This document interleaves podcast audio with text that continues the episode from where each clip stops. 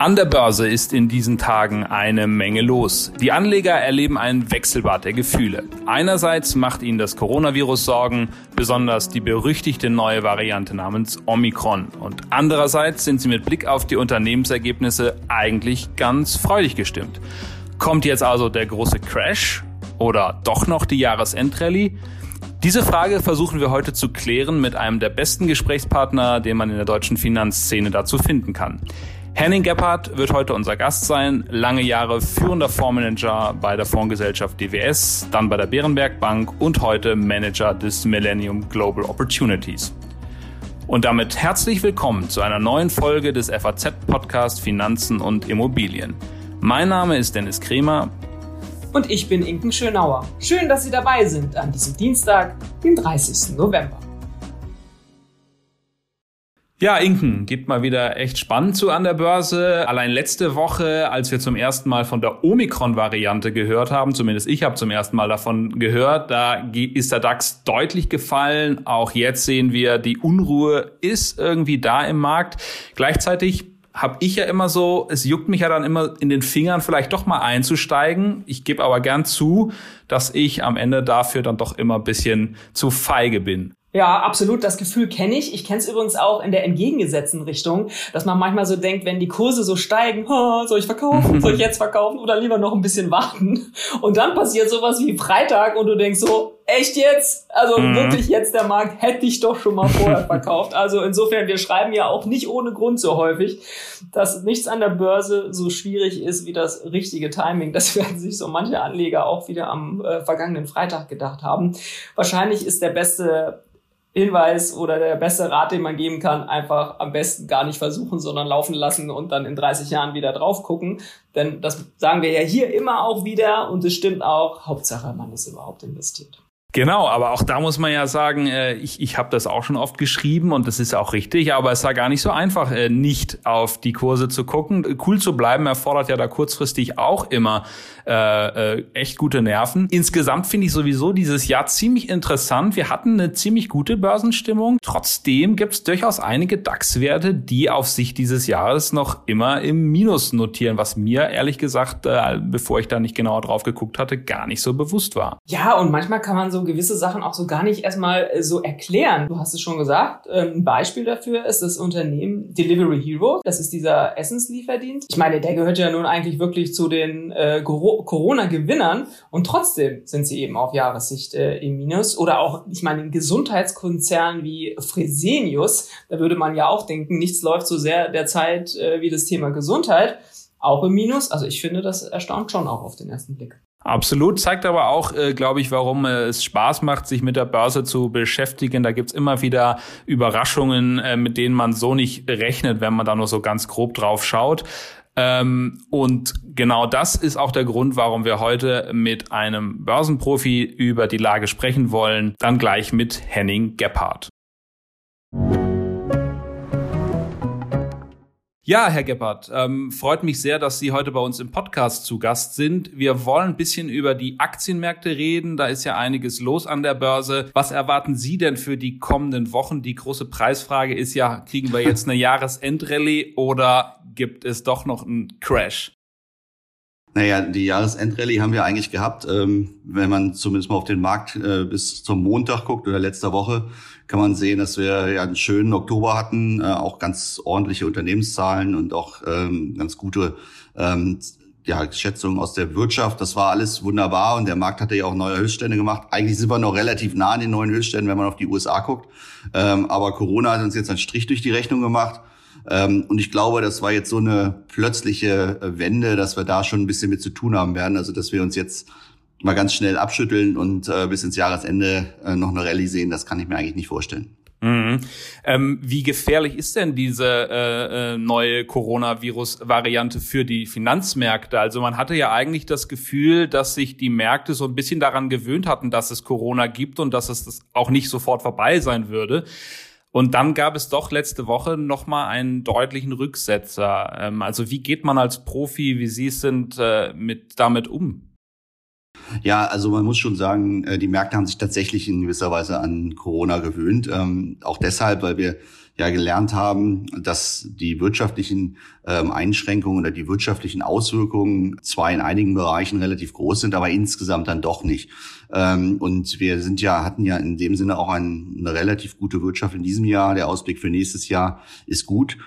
Diese Corona-Mutante, wenn, sie, wenn es denn eine ist, äh, hat allerdings vielleicht möglicherweise die Auswirkung, dass es äh, am Ende ein etwas äh, moderates Wirtschaftswachstum im nächsten Jahr gibt, vielleicht eine Verunsicherung am Anfang. Und das ist das, was der Markt im Moment macht. Ähm, Aktienmärkte, aber auch andere Märkte schauen ja immer in die Zukunft und versuchen eine Abschätzung zu machen, wie sich die Sache denn entwickeln wird. Und genau das ist jetzt ein bisschen schwierig im Moment, denn wir wissen jetzt nicht genau, wie schnell breitet sich aus, welche Auswirkungen hat das, gibt es einen weiteren Lockdown, wie viele Einschränkungen und das kann natürlich zu einem etwas schwächeren Wirtschaftswachstum im nächsten Jahr führen. Und das ist genau die Situation, in der wir sind. Ähm, und wie ich eben schon gesagt hatte, die Märkte waren in gewisser Weise in einer leichten Euphoriesituation. Mhm. Ähm, das können Sie an einigen äh, Sentimentindikatoren ablesen. Das ist jetzt mittlerweile korrigiert und äh, wir haben sehr, sehr rapide ein Umschwenken gehabt und haben etwas Risiko rausgenommen. Und dieser Anpassungsprozess ging halt jetzt sehr, sehr schnell. Ähm, aber ich gehe davon aus, dass sich das auch über die nächsten Tage dann äh, berappeln wird oder belegen wird. Und dann wissen wir wahrscheinlich auch ein bisschen mehr, wie diese Mutante sich dann im Endeffekt auswirken kann. Mhm. Also ist gewisserweise fast eine gesunde Entwicklung wenn man das ja, Wort äh, benutzen das, will in dem Zusammenhang. Nein, das, das mag ich sehr ungern sagen, aber es ist nun, es ist nun mal so, dass äh, die Märkte tatsächlich immer in, in einem gewissen Rhythmus auch mal einen Rücksetzer ähm, haben. Und leider ist äh, die, der Grund, warum das passiert, meist so schnell gar nicht abzusehen oder er kommt so ein bisschen aus dem Blauen. Mhm. Und hier diese letzte Woche war halt eine Kombination von einigen Dingen. Die Amerikaner waren in ihren Thanksgiving Holidays. Wir hatten eine ganz gute Entwicklung vorher gehabt. Jetzt kam das dazu. So, und damit ist sozusagen ähm, man mal ganz schnell auf die Bremse gegangen. Insgesamt ist es immer gesund, dass ähm, Euphorie aus dem Markt mal auch mal wieder ausgepreist wird sich die Märkte wieder äh, auf ein vernünftiges Niveau zurückbewegen. Und äh, von daher ist das, kann man das schon als gesund bezeichnen, auch wenn das jetzt in dem Kontext jetzt vielleicht ein bisschen komisch anhört. Aber mhm. es ist schon immer ganz gut, wenn man mal wieder insgesamt eine bessere Balance findet. Kommen wir zum anderen Thema, was die äh, Menschen diese Woche sehr stark bewegt hat, in Deutschland vor allen Dingen, aber auch in Europa. Das ist die Inflation, erstmals äh, seit langem über fünf Prozent. Wie gehen die Börsen damit um? Muss man sich jetzt sozusagen aus Sicht der Börse Sorgen machen, dass die Europäische Zentralbank vielleicht ihre Geldpolitik doch früher strafft, als man damit bislang gerechnet hätte? Wäre das ein Problem für die Aktienmärkte oder wäre das gut sogar? Sicherlich sind steigende Zinsen immer nicht gut für Aktienmärkte oder mhm. sollten eigentlich nicht gut sein für Aktienmärkte. Jetzt ist es aber so, dass wir wenn wir die, die letzten ähm, ja, Jahrzehnte anschauen, seit dem Krieg haben, wir, haben wir doch ähm, eigentlich einige Phasen gehabt, wo die Rentenmärkte in ein bärisches Umfeld gekommen sind, zumeist aus inflationären Gründen. Und das hat auch der Markt auch schon mal im September gewisserweise antizipiert, dass der Rentenmarkt wieder anstieg, die Börsen haben etwas schwächer reagiert. Ähm, aber man muss jetzt ein bisschen vorsichtig sein. Also mhm. wenn es tatsächlich so sein sollte, dass die Inflation nur temporär ist, und dafür gibt es einige Anzeichen, wir haben einige Dinge, die einfach im, im Jahresvergleich sehr stark angesprungen sind. Ähm, mhm. Wir haben in Deutschland sogar einen, einen, Effekt aus der Mehrwertsteuer, der dann auf jeden Fall ab mhm. Januar wieder rausgeht. Mhm. So und ähm, auch Benzinpreise und ähnliches werden sich Jahr über Jahr dann nicht so mehr verändern. Dann könnte man schon eigentlich davon ausgehen, dass ein bisschen ein Rückgang der Inflation kommt. Unabhängig davon muss man aber sich fragen, ähm, wird es vielleicht dann eine Inflationsrate nachhaltig von zwei bis drei Prozent zum Beispiel geben? Und wenn das der Fall ist, dann müsste ja normalerweise auch die EZB irgendwann in eine Normalisierung ihrer Geldmengenpolitik mhm. gehen und äh, die Zinsen wieder anheben. Das ist auch in gewisser Weise erwartet. Ähm, 2003, 2000, äh, 2023, 2024 vielleicht. Die amerikanische Zentralbank hat ja auch schon gesagt, dass sie ab Juni ihre Politik ändern wird. Ähm, mhm. Also die Märkte werden sich darauf einstellen müssen. Es ist ein Gegenwind, den es gibt, aber einer, der eigentlich für Rentenmärkte nicht gut ist, für Aktienmärkte wenn denn die äh, Inflation einigermaßen moderat bleibt, eigentlich nicht schlimm. Auch in diesen Phasen gibt es normalerweise positive Renditen. Mhm. Auch weil viele Unternehmen das dann weitergeben können, oder? Die, die gestiegenen Preise. So ist das. Unternehmen geben ihre Preise wieder. Ähm, sie sehen auch ein Wachstum auf nominaler Basis. Normalerweise eine gewisse Inflation ist besser als eine Deflation. Das äh, mhm. ist äh, für Wirtschaften auf jeden Fall der Fall. Von daher kann man eigentlich mit einem moderaten Inflationsumfeld leben. Ich glaube auch, dass man sich darauf einstellen muss, dass die ähm, Lohnste es Lohnsteigerung geben wird. Das ist mhm. ähm, für Unternehmen im ersten Schritt vielleicht nicht ganz so gut, weil das sich natürlich auf die Margen auswirkt. Aber auf der anderen Seite, wir haben eine Verknappung im Arbeitsmarkt. Ähm, der wird irgendwann dazu führen, dass eine Steigerung in der Summe ist sicherlich ein äh, moderat steigendes Lohnumfeld auch insgesamt nicht schlecht für die Wirtschaft. Mhm. Kommen wir zu einem letzten äh, Problempunkt, bevor wir vielleicht auch zu ein paar optimistischen Dingen kommen. Aber eine Sache, die die Wirtschaft doch stark beschäftigt hat in diesen äh, letzten Zeit, sind die Störungen der Lieferketten. Und das ist ja auch ein Problem für das ein oder andere Unternehmen ähm, am Aktienmarkt.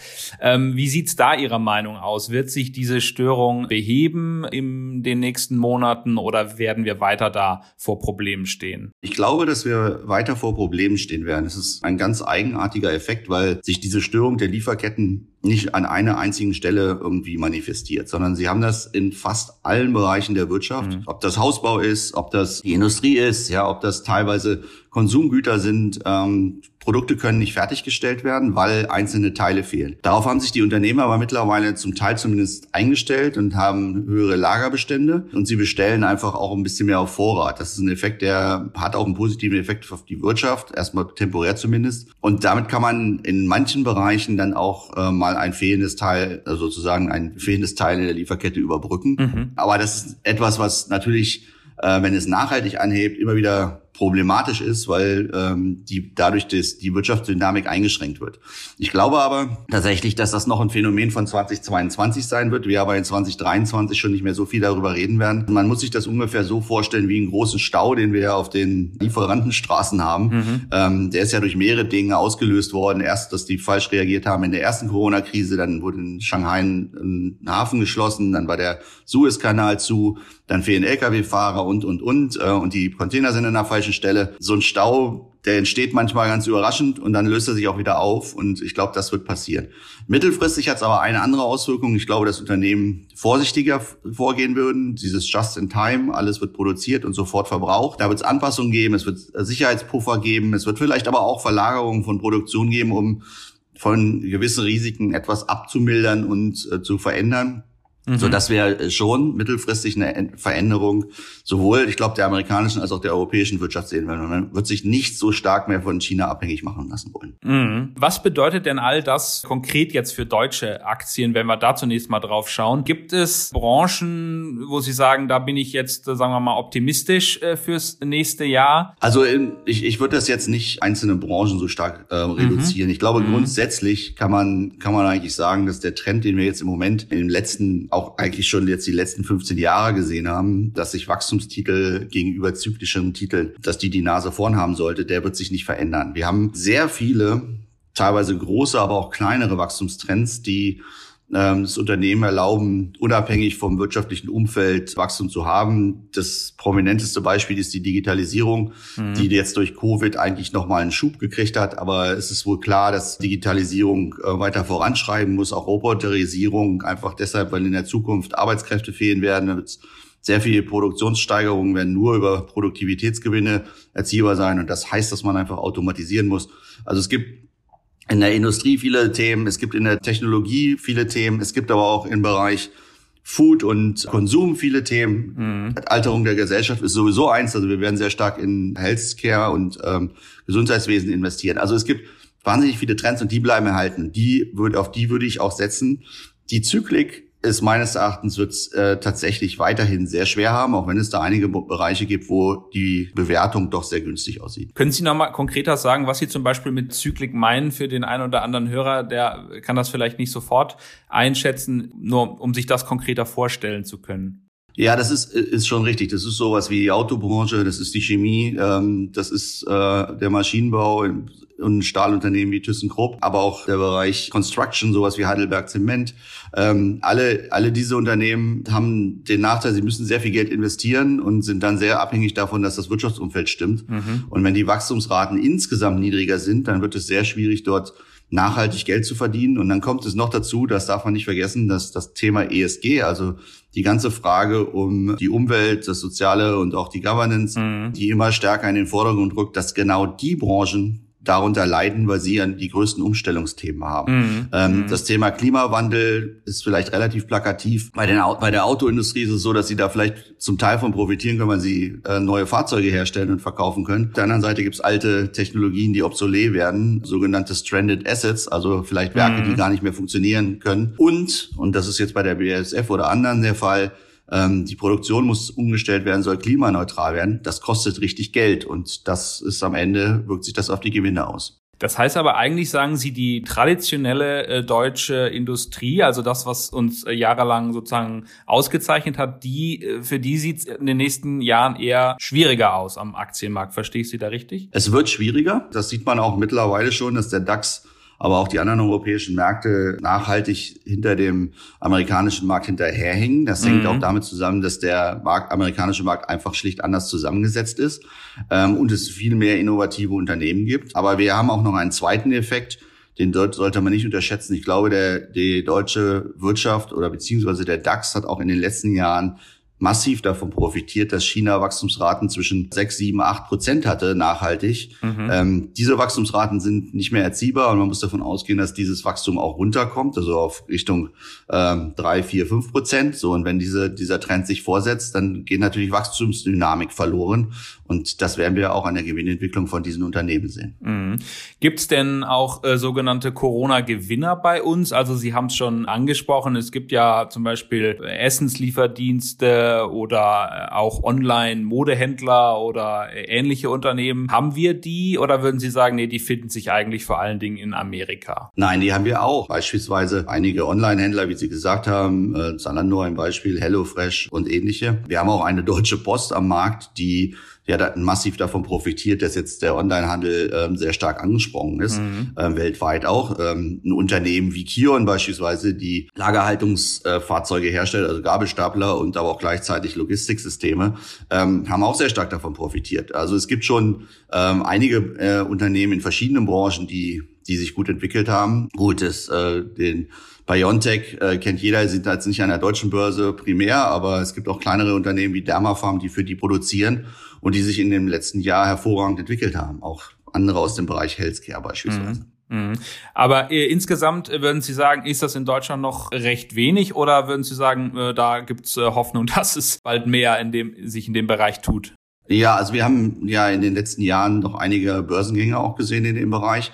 Also ganz so schlecht stehen wir gar nicht da. Stehen wir besser da, zumindest als einige europäische andere Länder. Also von daher, da kann man ja schon sagen, es gibt im, im DAX auch einige Titel, die weniger als zehn Jahre alt sind. Ähm, sehe HelloFresh, weil jetzt, die sind mittlerweile zehn Jahre. Mhm. Das ist ja schon eine tolle Erfolgsgeschichte. Ansonsten finden Sie die Titel eigentlich eher in der zweiten Reihe, hier im MDAX oder auch im äh, SDAX. Es gibt einige ähm, IT-Unternehmen, die in den letzten Jahren tolles Wachstum haben und da gibt es auch nicht viele Gründe zu glauben, dass sich das jetzt auf einmal ähm, rapide ändert. Also wenn man etwas sich umschaut, dann findet man schon viele Titel, aber äh, man sollte nicht unbedingt äh, nur im DAX schauen. Mhm. Dann schauen wir doch vielleicht nochmal nach Amerika zu den ganz großen, sozusagen Amazon, Google, Microsoft, die ja das äh, Börsenwachstum in den vergangenen Jahren auch stark getrieben haben. Sind diese Firmen noch äh, sozusagen aus Investorensicht interessant oder wird man sagen, naja, eigentlich haben die diese äh, diese ganze Entwicklung der Digitalisierung jetzt schon so, man nennt es ja immer so schön eingepreist. Also wirklich eingepreist kann man jetzt nicht wirklich sagen, ähm, weil also jetzt ist natürlich davon abhängig, welche zukünftigen Wachstumsraten werden diese Unternehmen erzielen. Mein Eindruck ist, dass die Bewertungen dort in Ordnung sind. Die Aktienmärkte auch in den USA, der S&P ist beispielsweise in der Summe nicht wirklich extrem teuer. Er ist auch zu seiner Historie mittlerweile schon wieder moderater bewertet worden. Man darf nicht vergessen, auch wenn der amerikanische Markt dieses Jahr 40 Prozent gestiegen ist oder fast, wir haben ein Gewinnwachstum, was höher war als diese 40 Prozent. Das heißt, die Bewertungen sind schon wieder etwas gefallen. Und die großen äh, Fangtitel, Alphabet, Amazon, Apple und so weiter, zeichnen sich dadurch aus, dass sie auf der einen Seite vernünftiges Wachstum haben, auf der anderen Seite aber unfassbar viel Cashflow generieren mhm. und damit auch Aktien zurückkaufen können, reinvestieren können. Von daher, dass äh, diese Titel sind in Ordnung bewertet. Sportlicher wird teilweise in der zweiten Reihe oder in der dritten Reihe. Da gibt es viele Titel, die sind extrem teuer, haben aber auch extremes Wachstum und da finden sich viele neue Trends, können sie in der zweiten Reihe finden. Da muss man aber sehr, sehr selektiv vorgehen. Äh, was wäre da ein Beispiel, zweite Reihe? Nur ähm Naja, also auch Unternehmen, die man vielleicht kennt, so etwas wie äh, DocuSign, die ähm, es erlauben, dass man äh, Dokumente äh, unterschreibt und nicht mehr anwesend sein mhm. muss. Ähm, be beispielsweise ein Unternehmen wie Teladoc, die ja äh, im Endeffekt ähm, Videoarztbesuche erlauben, also im Prinzip eine Videotechnologie, damit man nicht zum Arzt rennen muss, sondern das auch von zu Hause machen kann. Nvidia ist ein, mhm. mittlerweile ein bekanntes Unternehmen, aber eigentlich nicht so. Es ist jetzt mittlerweile schon einige 100 Milliarden groß, schwer. das stößt eher in die erste Reihe vor, aber sie finden halt wahnsinnig viele Titel, die ähm, in neuen Bereichen sind, beispielsweise Security Software, Sicherheitssoftware und äh, in vielen Bereichen der Digitalisierung. Und was würde den ganz großen Unternehmen, über die wir sprachen, also Microsoft und Co., was würde denen schaden? Was wäre das größte Problem für die, was absehbar dann doch ihre, ihren Erfolg mindern könnte, beeinschränken könnte? Also ähm, vielleicht als, als allererstes muss man sagen, dass diese Unternehmen natürlich eine unheimliche Marktmacht haben und die deshalb auch immer wieder ins Visier der Politik kommen und sich die Frage stellt, muss man diese Unternehmen regulieren, weil sie vielleicht ihre Marktmacht ausnutzen. Wir haben das gesehen jetzt in letzter Zeit bei Visa, wir haben es gesehen bei PayPal, wir haben die Diskussion um, um Facebook mhm. gesehen, äh, geht es aber auch bei Google, ist die gleiche Geschichte so. Und das ist etwas, was äh, man im Hinterkopf haben muss. Auf der anderen Seite war es so in der Vergangenheit immer dann, wenn Unternehmen zerteilt wurden, was äh, teilweise hier im Raum steht, die Einzelteile dann dynamischer entwickelt. Also von daher sollte man vielleicht nicht zu pessimistisch sein, mhm. aber das wird eine Diskussion sein, die wird stärker werden. Ansonsten wäre natürlich das Wachstum für diese Unternehmen irgendwann mal gebremst, äh, wenn sich wirklich alle äh, in den in den Bereich der Digitalisierung vorgewagt haben und alle äh, mittlerweile äh, das dritte iPhone haben, dann ähm, ist natürlich extra schwieriger zu wachsen. Aber ähm, da scheinen wir noch ein bisschen von weg zu sein. Mhm. Super, dann habe ich zum, zum Abschluss noch vielleicht eine Frage, die uns viele Hörerinnen und Hörer immer wieder stellen. Gibt es aus, aus Sicht eines Profis, wie Sie das sind, gibt es einen idealen Zeitpunkt zum Einstieg in die Märkte oder kann man den eigentlich gar nicht richtig treffen? Nein, ich glaube, das, was Sie fragen, ist ja die Frage, ähm, kann man den Markt timen? Das ist immer dieses Market-Timing-Phänomen. Ich würde sagen, grundsätzlich nein. Es ist wahnsinnig schwer, da das, das richtige Niveau zu erwischen und es immer richtig zu machen. Man ist besser damit aufgehoben, sich die richtigen Werte oder die richtigen Fonds oder die richtigen Märkte auszusuchen, langfristig investiert zu sein. Besser weniger im Heimatmarkt als mehr international, ähm, besser breiter streuen. Es gibt ein paar Möglichkeiten, auch mal zu gucken, wie, wie denn die Situation extern, äh, wie sie jetzt gerade ist.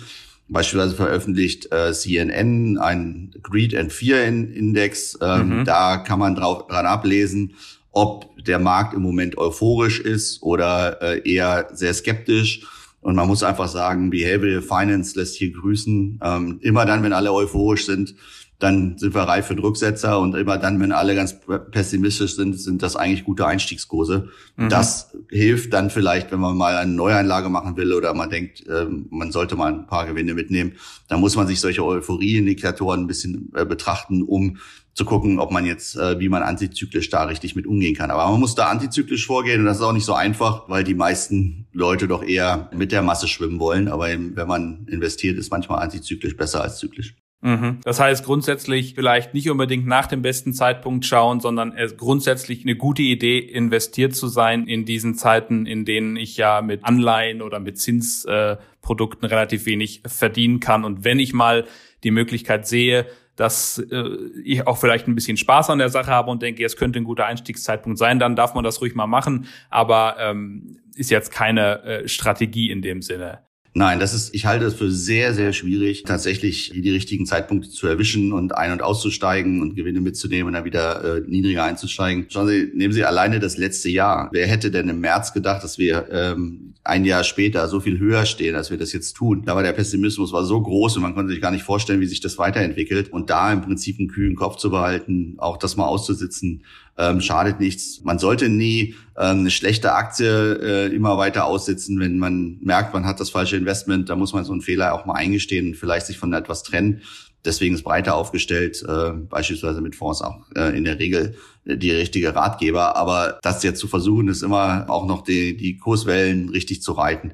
Das wird sehr schwer fallen und ich bin mir relativ sicher, ähm, dass da nur wenige Erfolg bei werden. Dann danke ich Ihnen sehr, Herr Geppert, dass Sie heute äh, mit uns gesprochen haben. Kühlen Kopf bewahren ist, glaube ich, immer im Leben eine ganz gute, ein ganz guter Ratschlag. Vielen Dank für das spannende Gespräch. Ja, vielen, vielen Dank, dass Sie mich eingeladen haben. Es hat mir sehr viel Spaß gemacht. Dankeschön.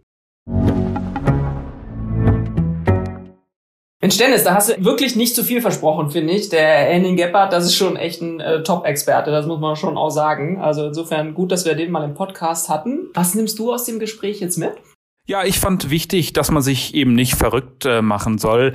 Ähm, wenn sogar ein gestandener Profi wie Henning Gebhardt sagt, dass das richtige Timing kaum jemandem gelingt, dann kann man auch sagen, gilt auch für uns, ich sag mal Amateure, dass wir die Sache vielleicht auch etwas gelassener angehen können und da nicht versuchen müssen, ähm, die absolut äh, beste Börsenperformance hinzubekommen. Also ein bisschen Gelassenheit äh, steht uns ja allen zu Gesicht, vor allem in diesen Zeiten. Also gut, wenn man das auch mal für die Börse sagen kann.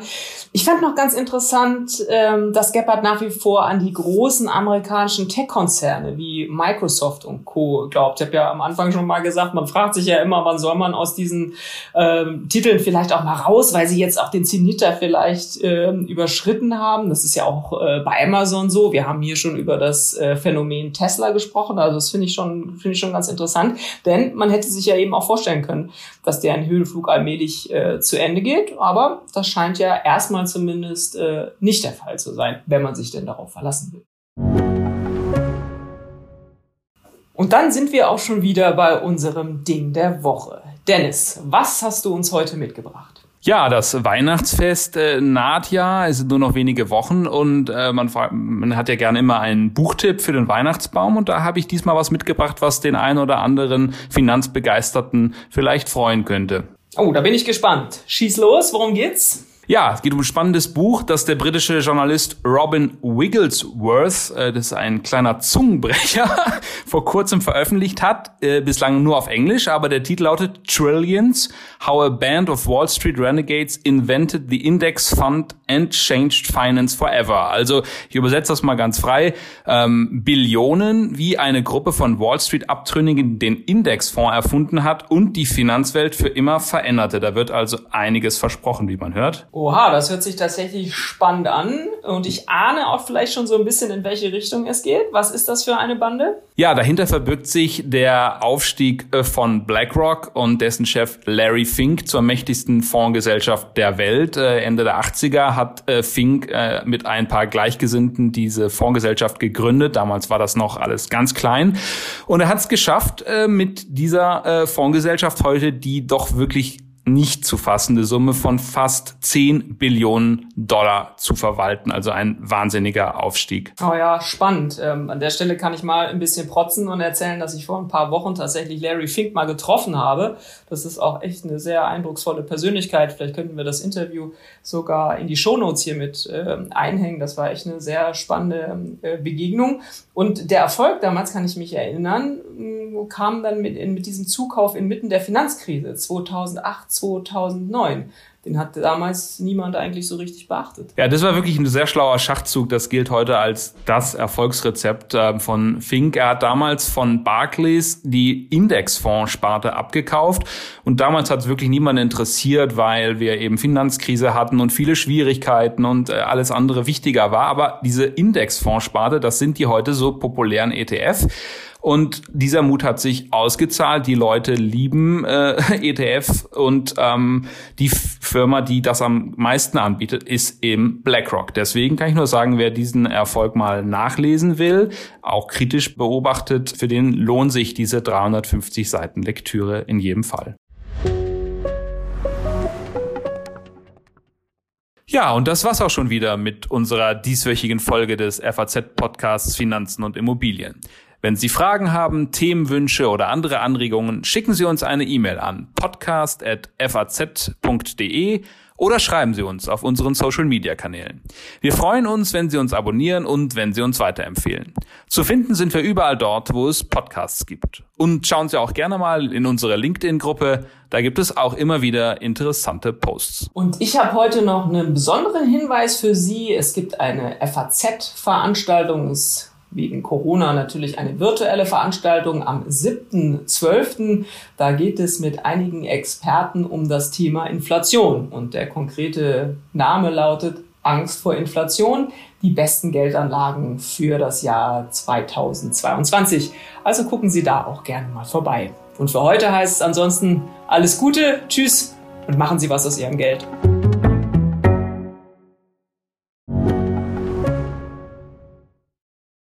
Viele von euch haben bestimmt schon für ihre Zukunft vorgesorgt. Und das ist auch gut so. Aber das heißt ja nicht, dass man nicht auch später noch einen Vorsorgeturbo zünden kann. Schaut euch dazu gerne einmal den Schatzbrief der Allianz genauer an, denn dort könnt ihr eine einmalige Zahlung leisten und euch anschließend eine lebenslange monatliche Zusatzrente sichern. Alle Infos findet ihr auf allianz.de slash dein Leben.